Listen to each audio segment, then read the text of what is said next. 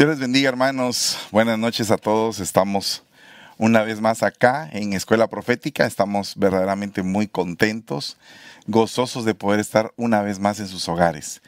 Quisiera el día de hoy tomarme el tiempo necesario para poderles explicar algo muy importante acerca de algunos tipos de espíritu que se manifiestan en las iglesias. Eh, creo que todos nosotros tenemos que eh, saber de que la palabra de Dios dice que tenemos que probar a los espíritus y también tenemos que tener un espíritu de discernimiento para poder hacerlo.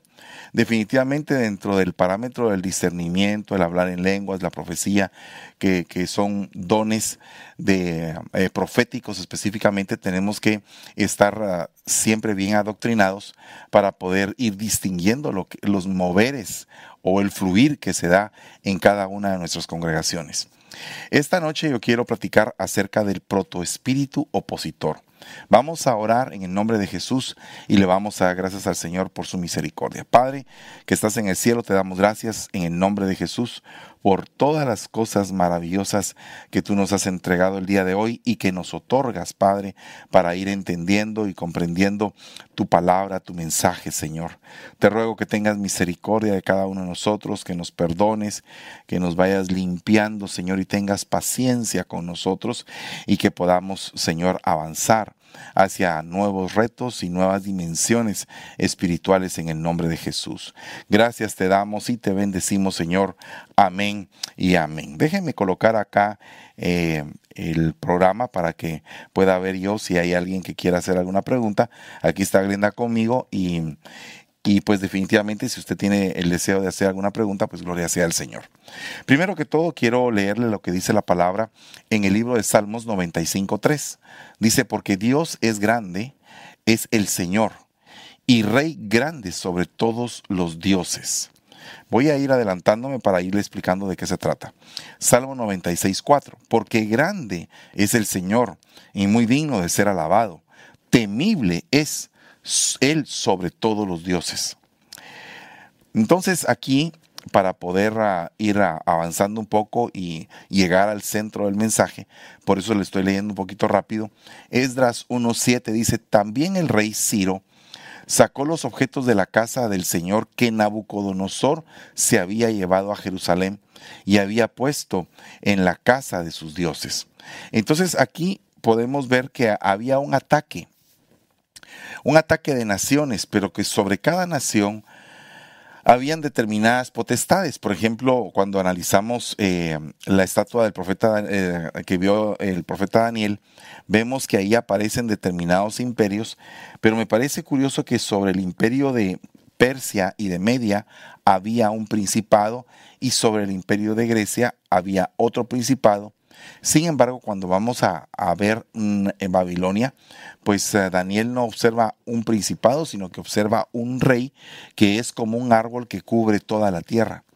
Y ese rey tiene que ser cortado, llevado a un proceso, un proceso de humillación, para que se le quite esa grandeza, ese, ese poder que tenía dentro de su corazón y le fuera cambiado de nuevo el corazón de bestia que se le había sido dado y que volviera a tener un corazón de hombre para que reconociera que el rey, eh, el Dios Todopoderoso, es el que reina sobre todos y sobre todos los lugares.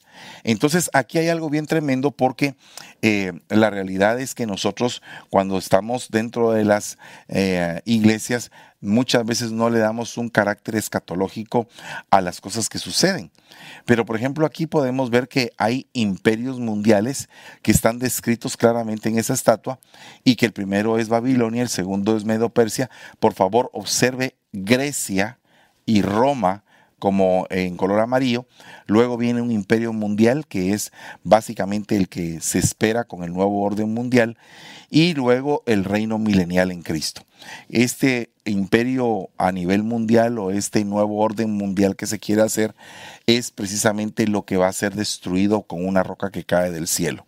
Entonces aquí todo esto es algo bien hermoso que nosotros tenemos que ir comprendiendo para poder discernir que en qué punto estamos nosotros del ambiente escatológico. Ahora, por otra parte dice Deuteronomio 6:14, no seguiréis a otros dioses, a ninguno de los dioses de los pueblos que os rodean. Porque el Señor tu Dios que está en medio de ti es Dios celoso, no sea que se encienda la ira del Señor tu Dios contra ti y Él te borre de la faz de la tierra. Había una regla, y perdone por favor de nuevo, voy muy rápido, necesito saber cuánto tiempo eh, me queda, pero voy un poco rápido porque quiero explicarle exactamente lo que, lo que es el centro del mensaje. Aquí aparece que dice la palabra, no seguiréis a otros dioses. Pero es, es eh, bien interesante que cuando los deportados eh, llegaron a Babilonia, Babilonia los quiso contaminar, de lo cual Daniel propuso en su corazón no contaminarse y apartarse y tuvo diferentes tipos de probatorios acerca de su consagración. En una ocasión con los leones y en otra ocasión, pues definitivamente en el mismo gobierno cuando eh, sus compañeros estaban siendo lanzados al horno de fuego siete veces calentado. Entonces, todo eso son probatorios a la vida de, el profeta. Ahora, cuando analizamos el imperio griego, es bien interesante porque el imperio griego tiene una mitología griega dada a, conocer eh, pues, por los historiadores y que es una mitología muy interesante, donde Júpiter es el dios de los griegos. Y es tremendo esto porque eh, todo esto desencadena en algo que yo quiero llevarles a, que ustedes pues puedan discernirlo si no pasa en algún momento en las iglesias. Júpiter, dios de los griegos. Observe usted, aquí está una de las imágenes de Júpiter. Júpiter se convirtió en el más grande de los dioses del Olimpo, dios de la luz. Júpiter mantenía la orden entre los dioses y los hombres e intervenía y juzgaba o juzgaba sus conflictos. Sus decisiones eran justas y equilibradas. No concedía favores a nadie. Júpiter era un dios muy poderoso cuya voluntad fue limitada solamente por las detenciones del destino. Sus atributos ordinarios son el cetro, el águila y el rayo. Su madre Rea se lo confió a la guardia a la guardia de cabra Amaltea, porque su padre Saturno devoraba a los hijos. Al hacerse grande, Júpiter destronó a su padre Saturno y compartió el mundo con sus hermanos Plutón y Neptuno. Júpiter buscó a su hermana gemela Juno en Creta, donde la cortejó primero sin éxito, aunque finalmente ella sintió lástima de él cuando él adoptó el disfraz de cuco mojado y se casaron. Esta es una historia que sale en la enciclopedia. Júpiter tuvo muchas aventuras amorosas y fue el padre de numerosos dioses, semidioses, ninfas, héroes y reyes. Júpiter se convirtió en tan insoportable que otros dioses organizaron una rebelión contra él. Júpiter castigó a Apolo y a Neptuno enviándolos a edificar Troya en la tierra. Entonces, cuando vemos las características de este dios con D pequeña, el primero era poderoso y sobresaliente, instruido y cuidado por una cabra, vivía en el constante desprecio de su padre, su padre quiso matarlo, cometió incesto con su hermana, era adúltero, se volvió insoportable. Si usted se da cuenta, todas las características de este, de este disque Dios es básicamente como que el ejemplo de los griegos a poder seguir sus costumbres, eh, su ley, su forma de vivir a través de la cobertura de este tipo de Dios. Entonces, Hechos 19:20 aparece un acontecimiento bien delicado. Dice, así crecía poderosamente y prevalecía, oiga, prevalecía la palabra del Señor. Y dice en Hechos 19:27, mucho más adelante, y no solo corremos el peligro, está hablando Demetrio, de que nuestro oficio caiga en descrédito, sino también que el templo de la gran diosa Diana se considere sin valor y que ella, a quien adora toda Asia y el mundo entero, sea despojada de su grandeza. Entonces aquí podemos ver un trabajo espiritual, una, una conquista espiritual del apóstol Pablo, apóstol y profeta Pablo, porque la Biblia dice que Bernabé y Pablo eran considerados como profetas. Entonces el apóstol y profeta Pablo estaba haciendo una lucha espiritual contra esa potestad. La potestad se llamaba eh, la potestad de la diosa Diana. Y esta potestad femenina a la cual estaba enfrentando Pablo eh, provocó que se levantara un opositor llamado Demetrio el Platero, y este estaba haciendo diferentes tipos de estatuas, las cuales eran su medio de ganancia, estatuas de la diosa Diana. Y cuando Pablo empezó a, ejercer el poder del Espíritu Santo, en el poder del Espíritu Santo, la palabra de Dios, entonces la ciudad empezó a ser impactada con ese mensaje. Entonces definitivamente se tenía que levantar una oposición del lado de las tinieblas. En este caso quien la levantó fue Demetrio, que fue uno de los opositores o detractores de lo, del ministerio de Pablo. Ahí puede usted contar a Demetrio, puede contar a Simón el mago, puede contar a, a Fileto, Alejandro, Demas, Ahí hay por lo menos seis detractores que tuvo Pablo y que se le oponían vigorosamente a lo que él hacía. Pero yo quiero ponerle la lupa a Demetrio porque Demetrio estaba interrumpiendo que la palabra de Dios siguiera creciendo poderosamente y que prevaleciera. Fíjese el punto. Entonces, cuando oyeron esto, se llenaron de ira Fíjese de qué se llenaron. Y gritaban diciendo, grande es Diana de los Efesios. Mas cuando se dieron cuenta de que era judío, un clamor se levantó por todos ellos gritando como por dos horas.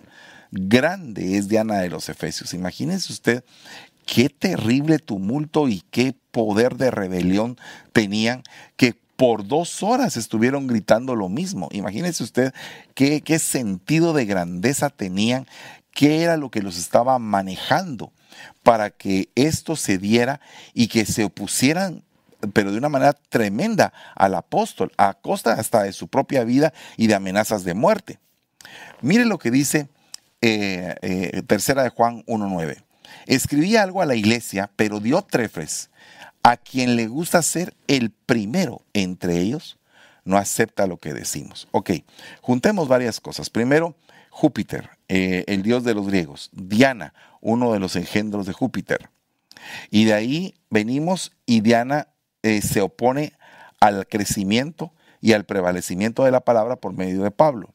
Y después el apóstol Juan está escribiendo de que hay uno que se llama Diótrefes, que es a quien le gusta ser el primero entre ellos. O sea, tenía el deseo de ser grande pero no por, no por la vía adecuada de poder dar buenos frutos en el Espíritu, de poder entregarse hacia los demás, que es lo que nos manda el Señor, sino que Él quería hacerse grande dentro de la iglesia, darse su importancia.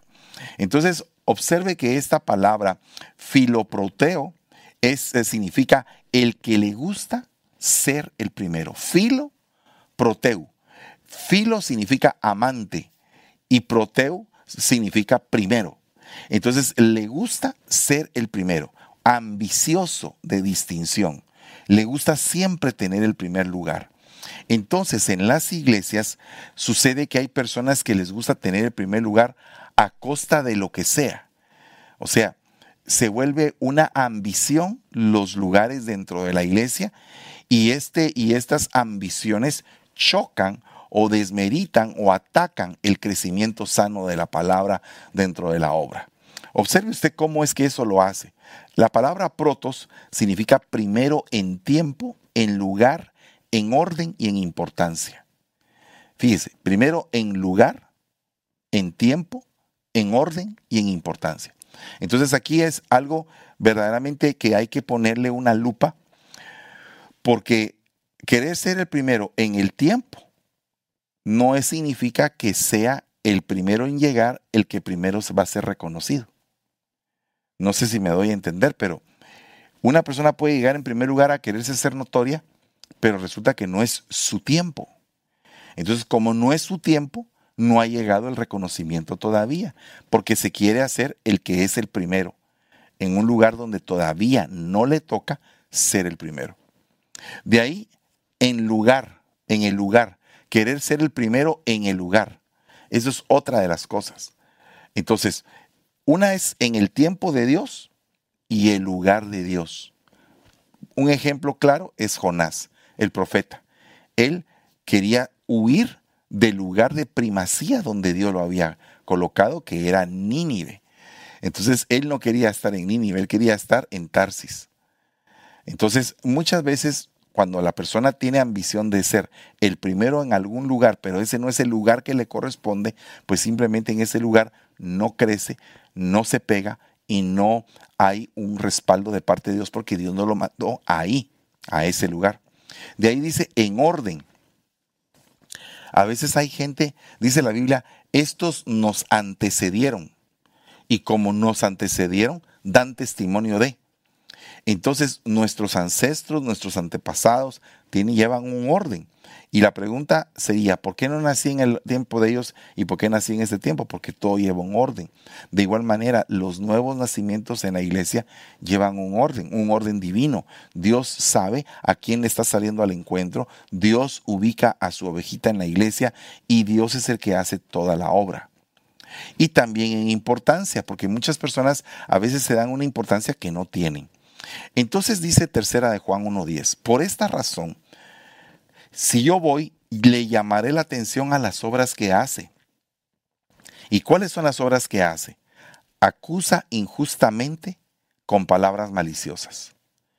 Y no satisfecho con eso, él mismo no recibe a los hermanos, se los prohíbe a los que quieren hacerlo y los expulsa de la iglesia. Imagínense qué terrible es que llegue uno a una iglesia y que se encuentre con un diótrefes, que en lugar de darle la bienvenida quiera sacarlo a uno, que en lugar de reconocer que esa persona viene necesitada, que esa persona está con problemas. ¿Y qué pasa cuando esta persona que quiere ser, hacer ser importante acusa a sus hermanos para él verse mejor que los demás?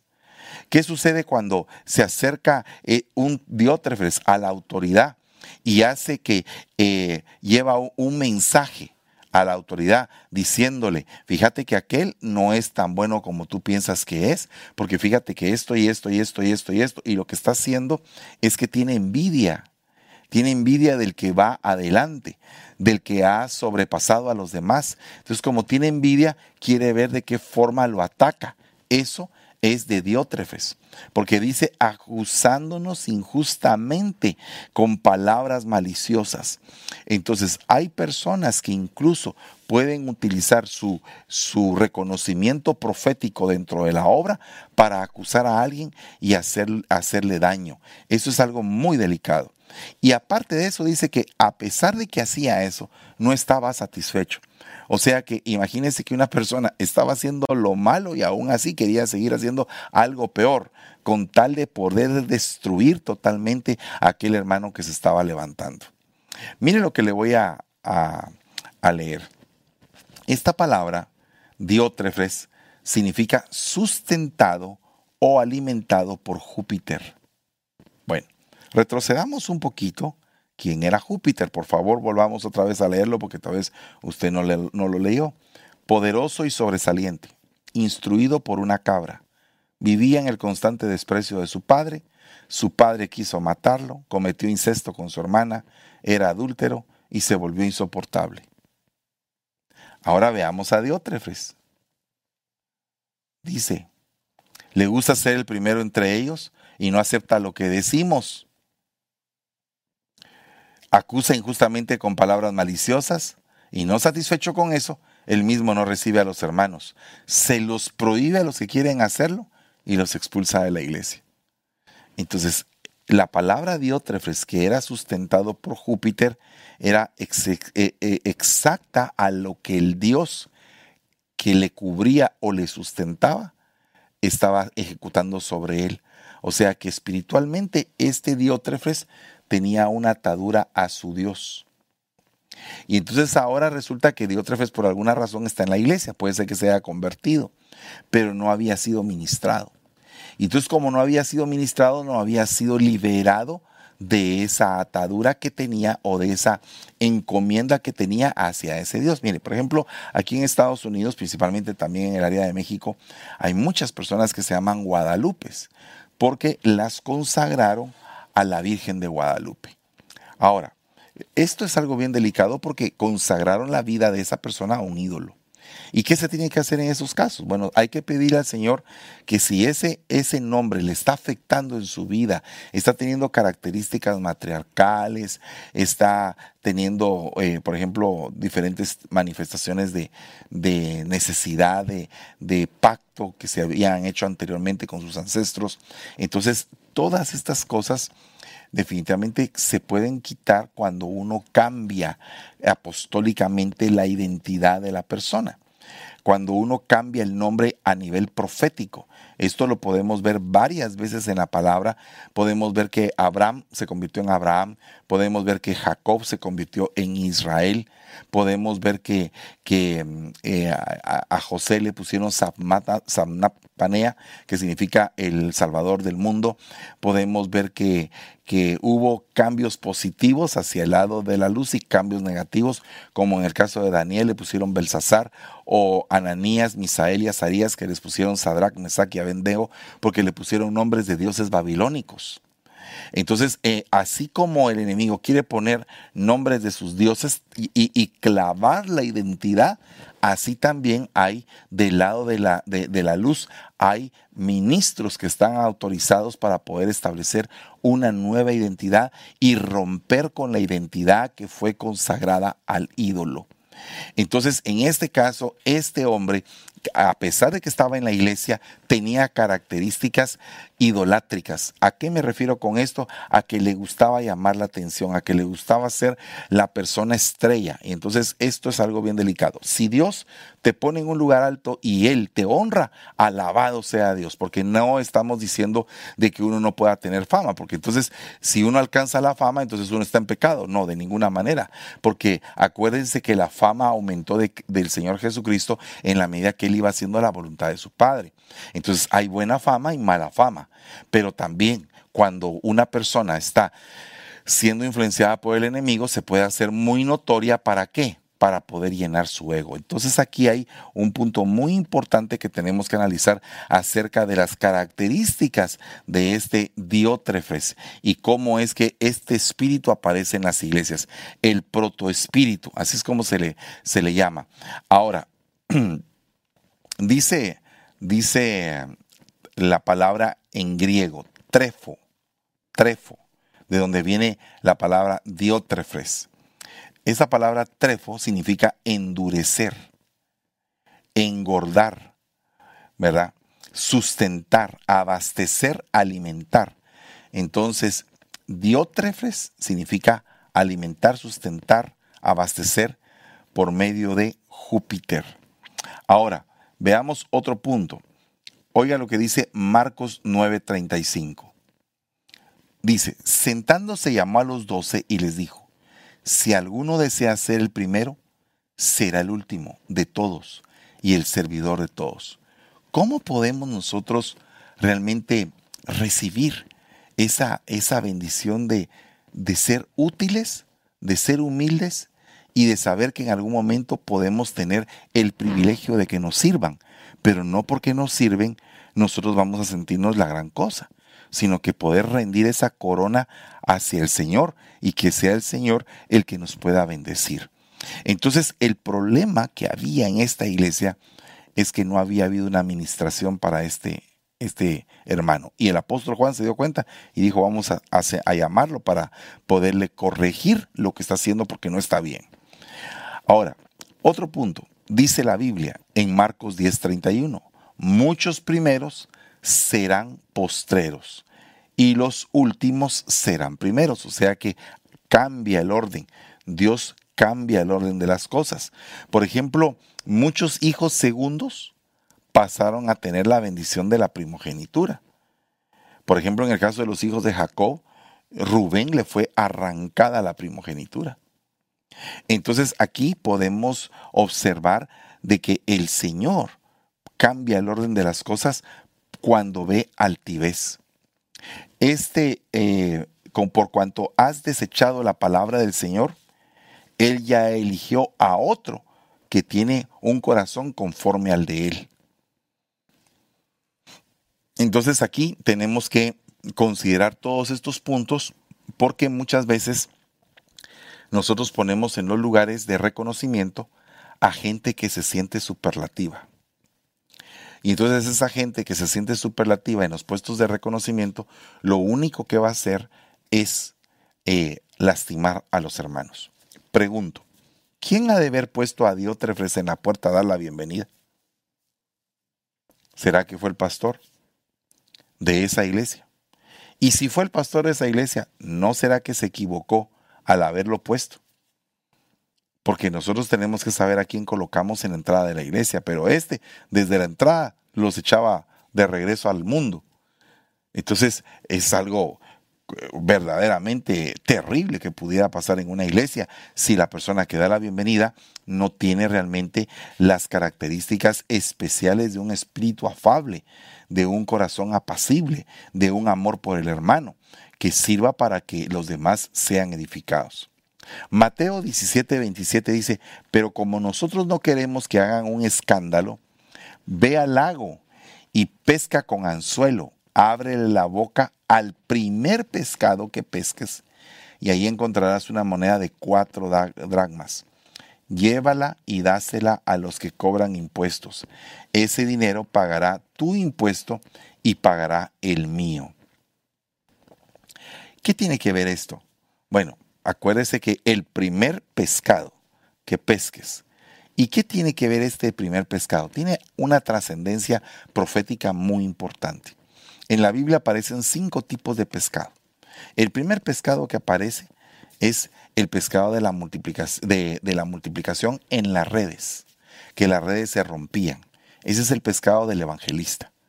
Luego vemos el pescado que es que sirve para que se multiplique juntamente con los panes, eh, cinco panes y dos peces. Ese pescado de multiplicación para darle alimento a la gente viene a ser el pescado del maestro, porque es el que sirve de alimento. Luego viene este pescado, que es el tercero. Y este tercer pescado, que eh, cuando fue Pedro, fue el primero que agarró, ese, e, ese primer pescado es aquel que al abrirlo tiene un precio adentro. Ese es el pescado del pastor que su vida da por las ovejas. Entonces ahí tenemos ya tres pescados. De ahí tenemos un cuarto pescado que está Jesús eh, echándole miel y entonces cuando ya está Jesús resucitado, viene Pedro y, y, se arrepiente y bueno, usted sabe la historia. Entonces aquí hay un punto, que ese pescado es el pescado profético porque tiene miel. Y la miel pues es la palabra revelada. Y por último tenemos un pescado que eh, es de las redes que no se rompen. Para ser exactos, 153 peces.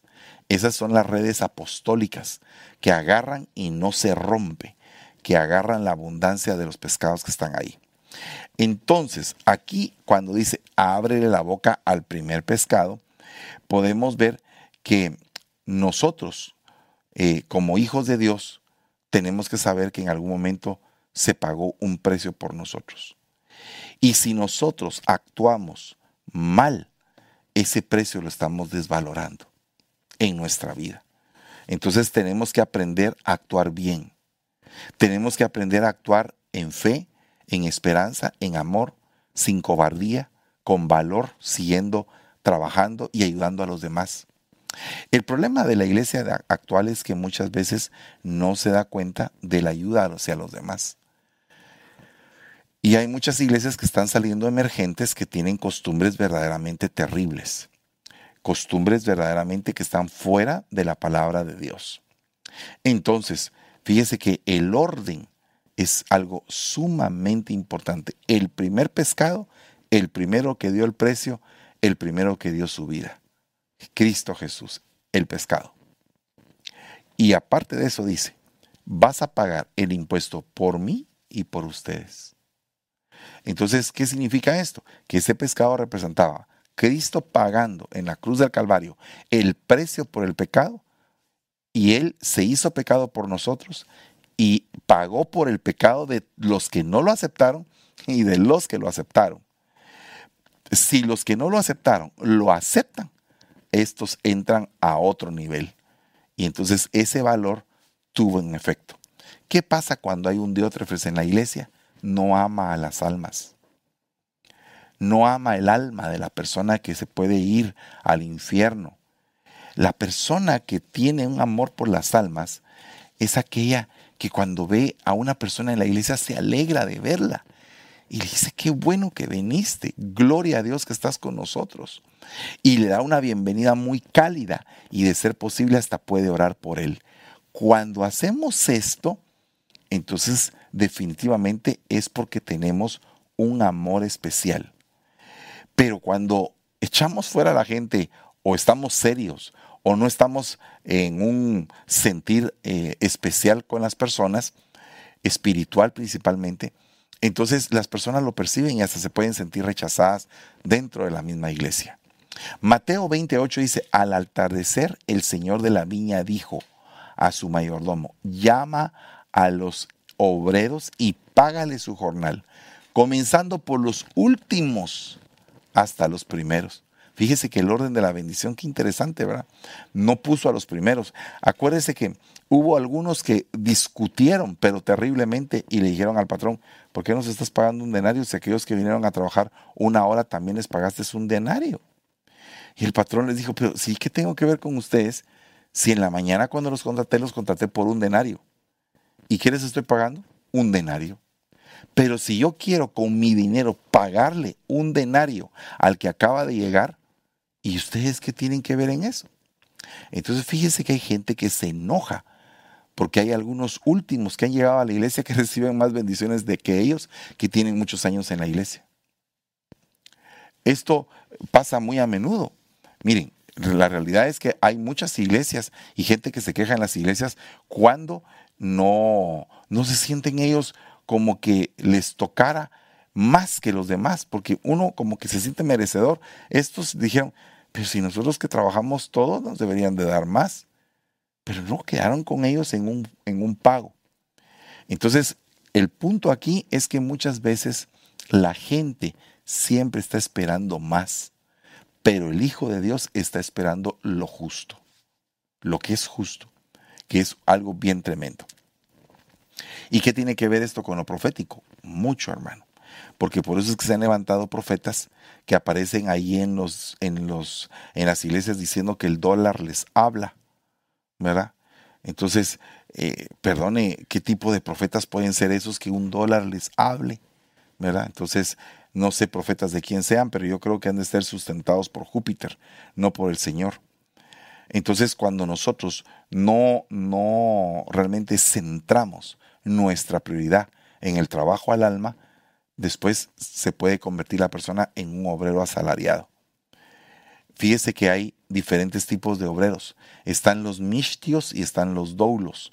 Nosotros tenemos que tener un corazón entregado al servicio, un corazón entregado a la obra, a las almas, al pescado. Y entonces la iglesia va a cambiar porque se van a tener que ir los diótrefes o van a tener que ellos convertirse en personas que quieren amar a los demás. Por otra parte dice, y cuando llegaron los que fueron contratados primero pensaban que recibirían más, pero ellos también recibieron un denario cada uno. Y al recibirlo murmuraban contra el hacendado. O sea que ellos olvidaron el acuerdo, olvidaron los acuerdos. Entonces, eh, a veces la gente se aferra a las cosas y lo peor del caso es que aparecen profetas que los aferran más equivocadamente a lo que tienen que soltar. Yo llegué a aprender en mi vida y sigo aprendiendo que para uno obtener bendición tiene que soltar. Miren, estaba trabajando en lo secular, se llegó el día en el cual tuve un llamamiento y dejé lo secular para ir a trabajar al ministerio. Uno. Dos del ministerio me llamaron al pastorado afuera internacionalmente y tuve que dejar mi casa y mi familia en Guatemala. Tercero, ya estando aquí, tuve que aprender a dejar los diferentes lugares donde tuve la iglesia para poder optar a otros lugares. Tuve que traer a mi familia y tuve que sacrificar en medio de eso muchas cosas para obtener otras. Entonces, muchas veces la gente no sabe que para obtener algo se tiene que entregar algo. Y lo que Dios quiere es, dame, hijo mío, tu corazón. Tu corazón.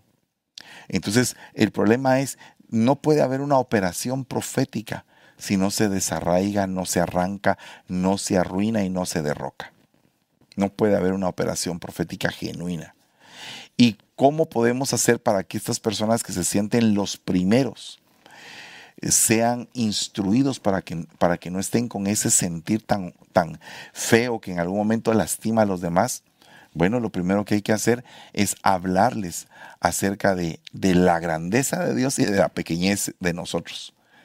Creo que esa es una de las características más importantes. Segundo, que fuimos llamados a servir a ese gran Dios y que nos tenemos que entregar a Él en, cuerpo, alma y, y, espíritu, ¿verdad? En este sentido, para poder realmente servirle como a Él le agrada. Después dice, tenemos que recordar de que esta salvación no es por nosotros mismos. No somos salvos por nosotros, sino que Él nos salvó primero. Juan 5.4 dice, porque un ángel del Señor descendía de vez en cuando al estanque y agitaba el mar, y el primero que descendía al estanque, después del movimiento de agua, quedaba curado de cualquier enfermedad. Y estaba ahí un hombre que hacía 38 años que estaba enfermo y Jesús le dijo, levántate, toma tu camilla y anda. Aquí eh, el problema es que él, el que estaba, el que estaba acostado, estaba cuadraplégico y no sabía el tiempo de su bendición. ¿Y qué tiene que ver esto con Diótrefes? Bueno, la realidad es que hay gente que se siente importante y que siente que ha alcanzado muchas cosas, pero que no ha alcanzado las más importantes. Mire, una persona podría conquistar naciones, podría hacer muchas cosas, pero Dios pide una vida íntegra.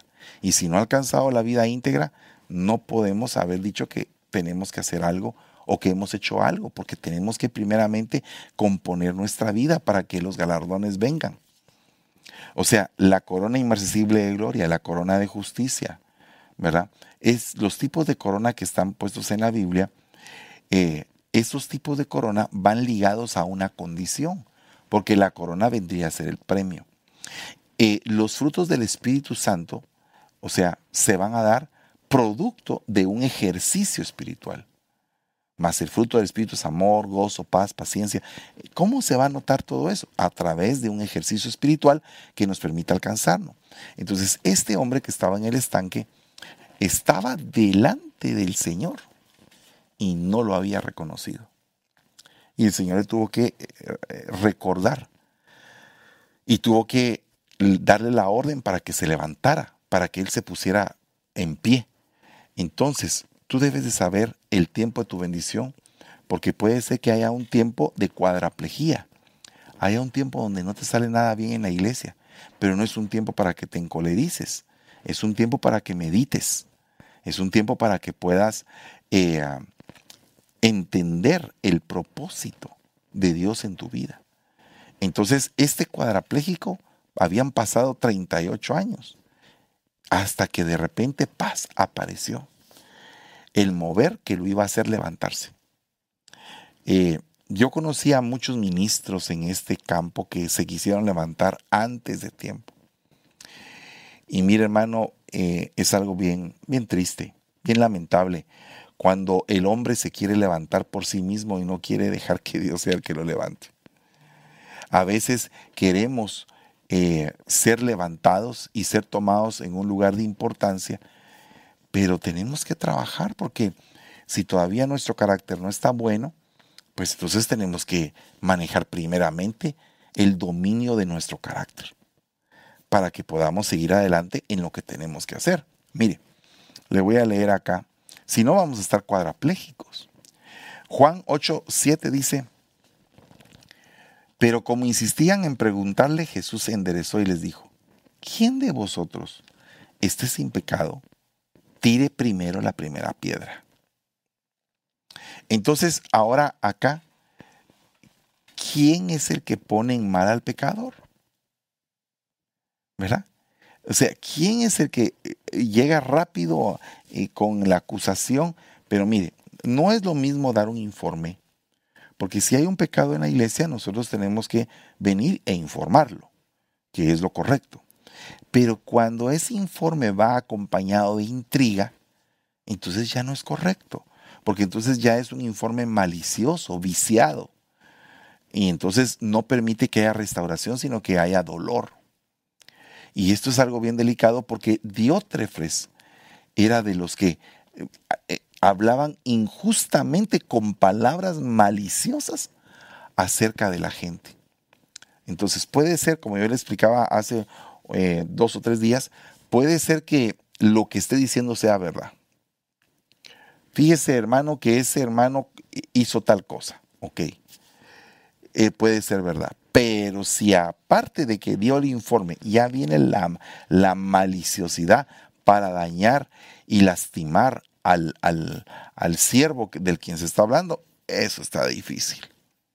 Eso sí está difícil porque entonces estaría él operando bajo un espíritu, bajo un protoespíritu que quiere él darse la importancia como que es el informante número number one de la iglesia para destruir a todos los demás. Entonces, el que informa, la fuente que informa maliciosamente, más la persona que recibe maliciosamente la información, si hacen clic eso puede destruir a muchos. Y ese es un grave problema porque es un protoespíritu, un espíritu de grandeza, un espíritu de preponderancia, de primacía que quiere absorber toda la atención. Y nosotros no debemos de, de, hacer eso. Una cosa importante de un profeta, cuando usted sepa que es un profeta de Dios, es su comportamiento sencillo, humilde de corazón. Pero si aparece un tipo prepotente, o, una señora que se siente que es súper y uno ve eso en, esas personas, uh, eso es algo delicado, hermanos. Porque si usted empieza a seguir a ese tipo de personas, yo he visto que en algunos casos se pega la prepotencia. Cuando hay una, una cobertura prepotente o, o llena de grandeza, los que están abajo se llenan también de grandeza y de prepotencia y se olvidan de tener un espíritu humilde. Y básicamente lo que está operando ahí es un espíritu como el de Diótrefes, sustentado por Júpiter. Eh, Romanos 10, 19 dice, y añado, y añado, ¿acaso Israel no sabía? En primer lugar, Moisés dice, yo os provocaré a celos con un pueblo que no es pueblo, con un pueblo sin entendimiento os provocaré a ira. ¿Por qué? Porque se sentían los escogidos, se sentían los que eran súper. Y entonces al sentirse ellos como superiores a los demás, se le revelaban a Dios. Entonces la realidad es que hay un problema muy serio en cuanto al origen de la rebelión. Pero el origen de la rebelión es altivez. Y, el, la altivez y la fama van de la mano. Y otra cosa importante, por eso es que dice que nosotros nos debemos de revestir de humildad en nuestro trato mutuo. Tenemos que tener un vestido de humildad para que podamos crecer. Dice acá en 1 Corintios 14, 29, y que dos o tres profetas hablen y los demás juzguen. Pero si a otro que está sentado le es revelado algo, el primero calle porque todos podéis profetizar uno por uno, para que todos aprendan y todos sean exhortados. Los espíritus de los profetas están sujetos a los profetas. Oiga este punto. 14:30 de Corintios. Pero si a otro que está sentado le es revelado algo, que el primero calle. Qué, tremendo eso, ¿verdad? O sea, miren, eh, a veces en las iglesias se dan competencia de ver quién da la profecía más larga. Y, están dándole vuelta a la misma cosa en la profecía, en lugar de dar una palabra concreta, certera, que viene del corazón de Dios. Pero aquí dice que si alguien tiene revelación y cuando empieza a hablar, el otro tiene que callar. Entonces tiene que haber un respeto por el momento, no solamente para oír, sino también para recibir y para compartir. Entonces, todos pueden haber recibido, pero mire, hermano, yo me di cuenta en una iglesia hace algún tiempo que habían, habían varias hermanas que profetizaban y que se daba una competencia a ver quién decía la profecía más, como que más espiritual, y eso no es algo sano, no es algo sano, porque en todo ese mover se puede eh, meter algún tipo de espíritu que no convenga para la destrucción del rebaño. Entonces nosotros tenemos que ser cuidadosos de eso, de lo profético, bueno, de todo, pero de lo profético, saber que todo esto tiene un orden. Todos deben de profetizar uno por uno. Pero hay gente que cuando profetiza se lleva todo el tiempo la profecía porque su profecía tarda cinco minutos y ya se vuelve prédica. Entonces no es así, sino que tiene que haber un tiempo y una, una, algo certero de parte de Dios porque el espíritu de los profetas están sujetos a los profetas. Entonces, una profecía muy larga, si no es del espíritu, oh, es algo bien delicado, porque puede confundir a muchos. Si es del espíritu, va a servir para edificación. Gloria a Dios por todo esto que estamos hablando. Oiga lo que dice acá. Hay de vosotros, fariseos, porque amáis los primeros asientos y los saludos respetuosos en las plazas hay de vosotros porque sois como sepulcros que no se ven, sobre los que andan los hombres sin saberlo. Eh, hermano, esta versión es tremenda. Pero mire, qué terrible es que ellos aman los primeros asientos. Aman los primeros asientos. Entonces, como los fariseos aman los primeros asientos, yo me voy al último asiento. me recuerdo que teníamos una iglesia en algún lugar y, y resulta que la gente se sentaba de la mitad de la iglesia para atrás. ¿Y por qué, hermanos, se sientan? ¿Por qué no se vienen para adelante y todos apenados? Porque lo que pasa es que eh, la Biblia dice que no estemos amando los primeros asientos. Ok. El punto aquí es algo que va más allá de sentarse adelante o atrás. Va más allá porque va a tu corazón. Lo que está diciendo aquí el Señor es, ten cuidado no te sientas el muy importante en la iglesia. Mejor permite que todo el mundo tenga un espíritu humilde empezando por ti, para que dentro de ese espíritu humilde yo me pueda acercar a ustedes, porque dice que Dios al altivo lo ve de lejos y al humilde se acerca a él. Si al altivo lo ve de lejos y el profeta es altivo, entonces, ¿en dónde está la conexión de Dios con ese profeta? Y hay diferentes tipos de altivez, entonces hay que ser cuidadoso con eso. Juan 1.30. Este es aquel de quien yo dije, después de mí viene un hombre que es antes de mí, porque era primero que yo. Saber tu lugar. Si hay alguien más importante que tú, cédele tu lugar. Si hay alguien más capacitado que tú, cédele tu lugar. ¿Se podrá hacer eso, hermano? Bueno, con un espíritu de humildad se puede lograr, pero tenemos que tener ese espíritu. Tenemos que pedirle al Señor en esta noche humildad para estar dentro de la congregación, saludar a todos, eh, comprender las necesidades, atender al que en algún momento necesite un consejo, siempre bajo cobertura de tu pastor. Eso hace que tú tengas eh, algo bien importante dentro de tu corazón que puedas siempre dar. Oiga lo que dice eh, Mateo 9:14. Dice, entonces se le acercaron los discípulos de Juan diciendo, ¿por qué nosotros y los fariseos ayunamos, pero tus discípulos no ayunan? Entonces, aquí es como quien dice, nosotros somos más importantes porque nosotros ayunamos, nosotros hacemos, nosotros... Entonces, el Señor les dice, mientras el novio esté con ellos, no tienen por qué ayunar porque están de banquete. Van a haber días en que el novio les sea quitado y van a tener que ayunar. Entonces aquí lo que, lo que está diciendo el Señor es, hay días en que tú no sientes al Señor. Esos días que tú no sientes al Señor, busca con humildad, en ayuno y en oración, encontrarlo. Y entonces lo vas a sentir. Eh, pero no estés queriendo ser, mire, hay gente que cuando se ora, quieren ser los más gritones en la oración. Y pegan de gritos con tal de hacerles ver a los demás que ellos son los más santos. ¿Verdad?